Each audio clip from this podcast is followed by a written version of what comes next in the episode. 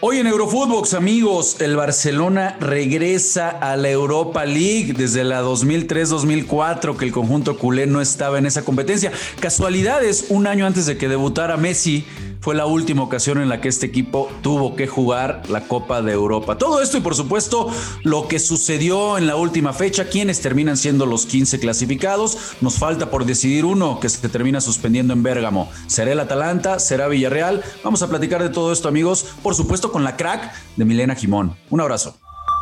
Esto es Eurofootbox, un podcast exclusivo de Footbox.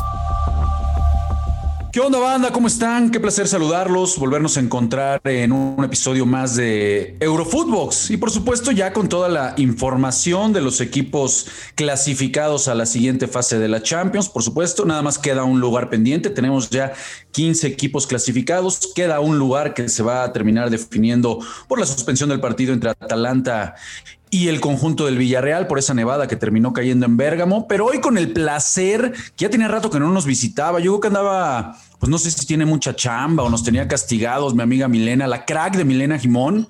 ¿Cómo estás, Mile? ¿Por qué nos tenías tan castigados? ¿Cómo estás, Rafa? Bueno, final de año hay reuniones por todos lados y además trabajo por todos lados. No sé por qué hay más trabajo final de año cuando uno está más cansado, pero bueno, en definitiva, siempre es un gusto estar aquí en Eurofootbox y, y en realidad más cerrando un año de Champions como este, ¿no? Con tantas noticias y sobre todo con esa gran mala noticia para la mayoría de la fanaticada que seguramente te escucha y en particular nuestro productor también que es fan del Barcelona. Bueno, el Barcelona justamente que va a jugar Europa League a partir de ahora, ¿no? E, es una pena lo que pasa con nuestro producer, mi querida Mile, pues está, está triste, anda, anda de luto, pero esto era, Mile, yo creo que una eh, crónica de una muerte anunciada, ¿no? Eh, ya lo sabíamos y simplemente me parece que hoy termina desnudándose o agrandándose mucho más la figura de Leo Messi. Terminas por darte cuenta que lo que hacía Messi simplemente era pues tapar muchas de las cosas que ya venían desde hace años, ¿eh? porque no es de ahora, desde hace años exhibiendo el conjunto de Barcelona y eh, eh, Messi de cierta manera creo que maquillaba, ¿no? Con su talento, por supuesto, eh, los resultados y simplemente la debacle del Barça, que hoy como bien lo mencionas, pues pierde, pierde 0 a 3 frente al conjunto bávaro. La verdad es que, creo que fue a medio gas. Yo creo que si ponen el acelerador, pues le hubieran podido clavar ocho, como ya en algún momento lo hicieron.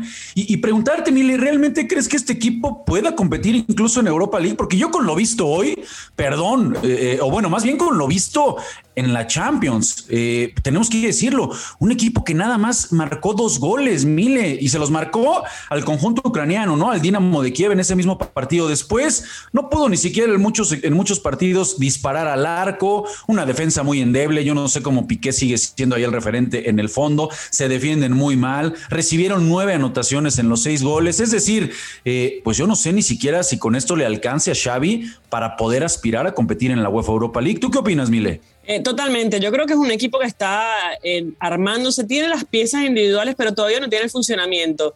Yo creo que de mitad de cancha para adelante tiene un potencial equipazo, pero lamentablemente tiene unos defensas que son muy malos, que no están a la altura de una competencia como esta, ni la de Europa League ni la de Champions, y probablemente ni de la liga para competir en el top 3. De hecho, hoy no está ni siquiera en puestos de Champions. Entonces, eh, a mí me sorprende mucho que hoy la directiva de Barcelona no esté pensando en cuáles van a ser los reemplazos de Lenglet, de Pique, de un Titi, que son además eh, unas nóminas muy, muy poderosas, ¿no? Tienen muchísimo dinero en cuanto a sueldo se refiere y esto es una pérdida importante para el Barcelona que no solamente pierde a nivel futbolístico, sino a nivel económico porque deja de percibir una cantidad de, de ingresos importantes que está en la Champions, pero desde las 2003-2004, o sea, hace casi 20 años, cuando se llamaba Copa de la UEFA, fue la última vez que el Barcelona jugó en la Europa League, hoy se le conoce como Europa League, así que demasiado tiempo para este fracaso total del Barcelona que tiene cara de Xavi, pero lamentablemente es una herencia que adquiere, ¿no? El nuevo DT del, del club. Xavi, no es mago, Mile, ¿no? Xavi no es mago, no, no iba a venir a cambiar toda una inercia negativa que viene desde Barcelona Bartomeu, después perseguida con Kuman. Lo, hemos dicho eh, bastante. A Bartomeu deberían incluso de, hacerle un juicio, de, llamarle persona no grata ¿no? En, el club y, ir y llevarlo a juicio. aquí el tema es que ya mencionas lo económico. Un equipo que está con problemas económicos deja de percibir 20 millones de euros por no acceder a esta siguiente fase. Y preguntarte también eh, eh, el tema de Dembélé y Laporta. Yo creo que Laporta también hay que, hay que ya señalarlo, porque de repente eh, eh, empieza a ser eufórico en sus declaraciones y Dembélé hay que fichar, hay que renovarlo, es mucho mejor que Mbappé, es mejor futbolista. Y de repente parece que ese optimismo, optimismo innecesario también por parte del presidente, pues eh, termina siendo una falacia, una falacia literal, porque Dembélé más allá de querer aguantar y posiblemente ir a los cañonazos que ya seguramente le están ofreciendo por parte de la Juve, por parte del Newcastle, que ya se empieza a escuchar pues Dembélé, Dembélé, perdón, pero Dembélé está muy lejos de ser lo que todo el mundo piensa, Mile. Totalmente, eh, pero ya sabemos que es un mentiroso. Eh, lamentablemente el presidente actual de Barcelona se ganó ese tilde de mentiroso, nadie le cree. Entonces, que diga algo como ese, evidentemente la gente no le va a creer. Eh, y además que los pone a Dembélé, a Dembélé y a Kylian Mbappé, que es el otro jugador pretendido por clubes importantes, a una serie de, a ver, de enfrentamientos innecesarios, porque esto va a traer tela después de, cortar. A mí, Dembélé me parece un jugador talentoso, pero muy intermitente. Es un jugador que se lesiona con mucha frecuencia, que tiene malos comportamientos. De hecho, apenas salió el estatuto de, de, las directrices de cómo comportarse en el Barcelona de Xavi, el primero que pagó multa fue Dembélé porque llegó tarde a la concentración. Entonces dice, es un jugador que quizás no le inclina y, que desperdicia un poco el talento por esos actos de indisciplina que eh, tienen acostumbrado al club, pero no trascienden eh, en definitiva. Pero bueno, es un Barcelona que va a tener que reconstruirse, tiene delantero, tiene potenciales, tiene que recuperar jugadores. Ansu Fati no estuvo presente y creo que es un jugador muy importante que puede sumar Xavi en este proyecto. Pedri también es un jugador importante. Son varios los jugadores que puede recuperar el Kun. Veremos si puede o no volver al final porque eh, desmienten la teoría de que se retira del fútbol. Eh, veremos si puede o no, cuando se cumple este plazo de tres meses, poder eh, redebutar en el Barcelona. Así que, bueno, es un Barcelona que va a jugar Europa League junto al Sevilla, por ejemplo, un Sevilla que tiene como fetiche esta competición y yo quiero recalcar esto porque es un equipo que sabe jugar la Europa League, que la ha ganado, es el más ganador de todo. Y atención con el Villarreal, que podría sumarse, pero no con el Villarreal y el submarino amarillo como tal. Atención con Unai Emery, que es el técnico más ganador de la Europa League, si se suma el Villarreal a esta instancia. Así que bueno, va a ser una apasionante Europa League sin lugar a dudas en los octavos de final. Ahora, lo que me parece que es una evidencia, Mile, y me gustaría escuchar ahí tu punto de vista, es que algo tienen que hacer los equipos españoles, ¿eh? Porque cuando vemos que se miden, incluso en la misma Europa League, frente a equipos de la Bundesliga, no se diga de la Premier, equipos de más músculo, equipos con una intensidad diferente, eh, eh, con, con, más velocidad, con más pressing, sufren, ¿eh? Sufren y no les está alcanzando para ese eh, tiki-taka. Parece que se tiene que renovar la liga, tiene que hacer algo diferente, traer otro tipo de fútbol futbolistas porque me da la impresión de que se están rezagando. Por supuesto, tenemos que separar de ahí al, al conjunto del Madrid, pero creo que es una llamada de atención fuerte lo que está sucediendo para la Liga Española. Antes de cambiar de tema, Mile, irnos a otro partido, ¿qué te parece lo de los bávaros? no Increíble, uno me parece de los equipos eh, que mejor juega hoy en Europa, si no es que el mejor, lo podemos sumar ahí con el, con el conjunto de Liverpool, que me parece que está también en gran momento.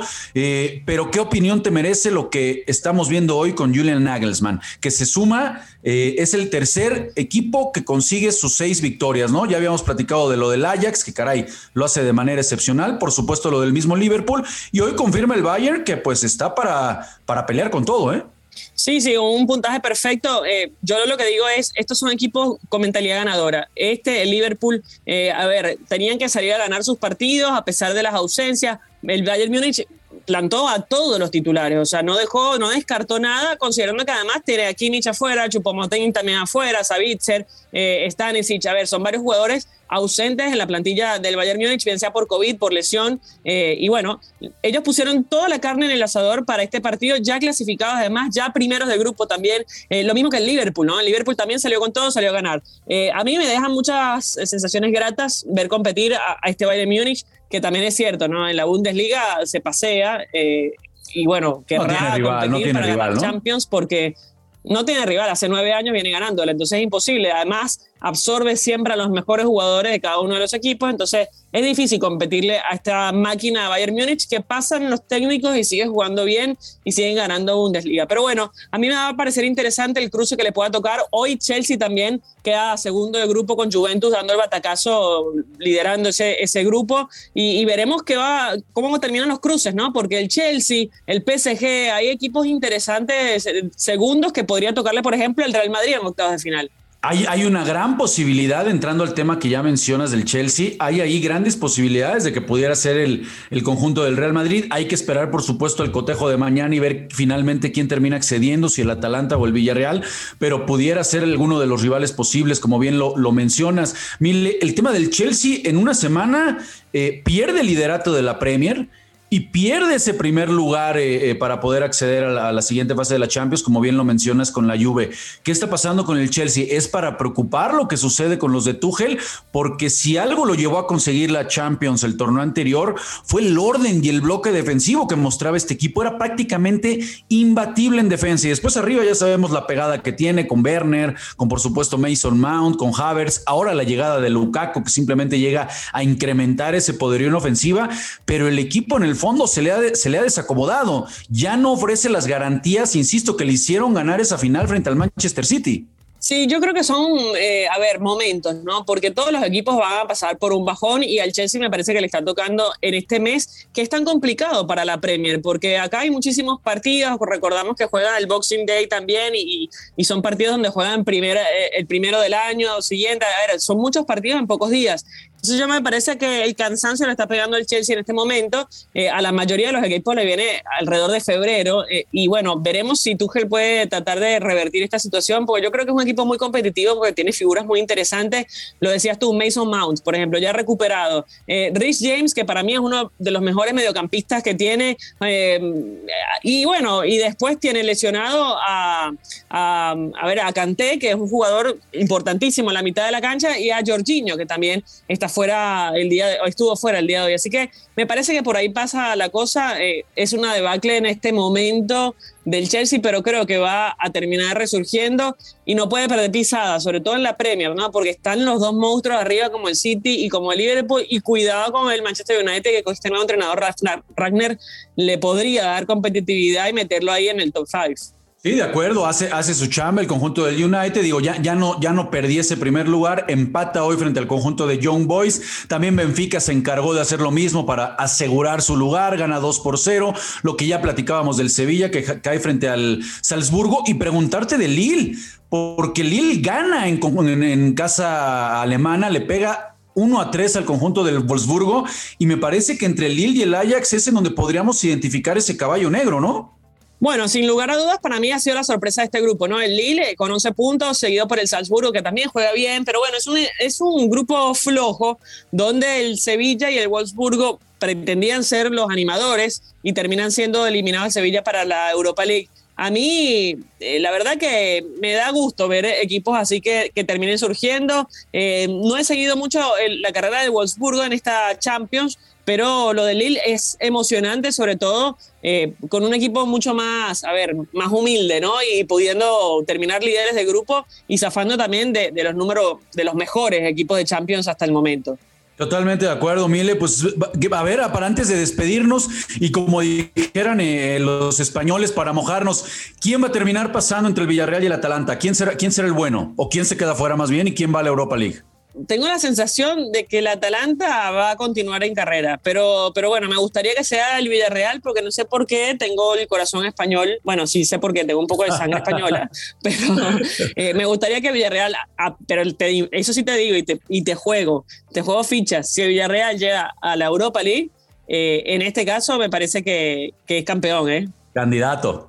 Candidato totalmente a repetir. Sí, sí, estoy totalmente de acuerdo. Mile, pues se nos acaba el tiempo. El productor, ya sabes, está triste, anda de luto, está enojado, ya nos está correteando, quiere que ya cortemos eh, aquí el podcast. Ni hablar, mi querida Mile. Nos tocó aguantar hoy al productor que anda de lágrima. Te mando un abrazo, amiga, y como siempre, un placer que nos acompañes aquí en Eurofootbox. Muchas gracias, Rafa. Bueno, que duerme con la tranquilidad que va a visitar a los Asuna este fin de semana, el domingo. Así que bueno, dentro de todo debería sacar los tres puntos. Nosotros nos despedimos y obviamente atentos al gran derby ¿no? de, la, de la capital, el Atlético de Madrid Real Madrid este fin de semana, así que ya nos estaremos metiendo en eso. Totalmente de acuerdo. Un abrazo, mi querida Mile. Y un abrazo, por supuesto, amigos, a todos ustedes que, como siempre, de lunes a viernes se dan cita para escucharnos en Spotify. Aquí su podcast favorito acerca de todo lo que sucede en Europa. Por supuesto, mañana nos vamos a encontrar con toda la información de lo que sucede ahora en la UEFA Europa League y en la Conference. Eh, les mandamos un fuerte abrazo. Gracias por escucharnos. Síguenos en nuestras redes personales. Y ya saben que nos pueden encontrar con arroba footbox. Escríbanos, díganos, háganos saber todo lo que les gustaría que platiquemos. Un fuerte abrazo, banda, y mañana nos escuchamos. Esto fue Eurofootbox, un podcast exclusivo de Footbox.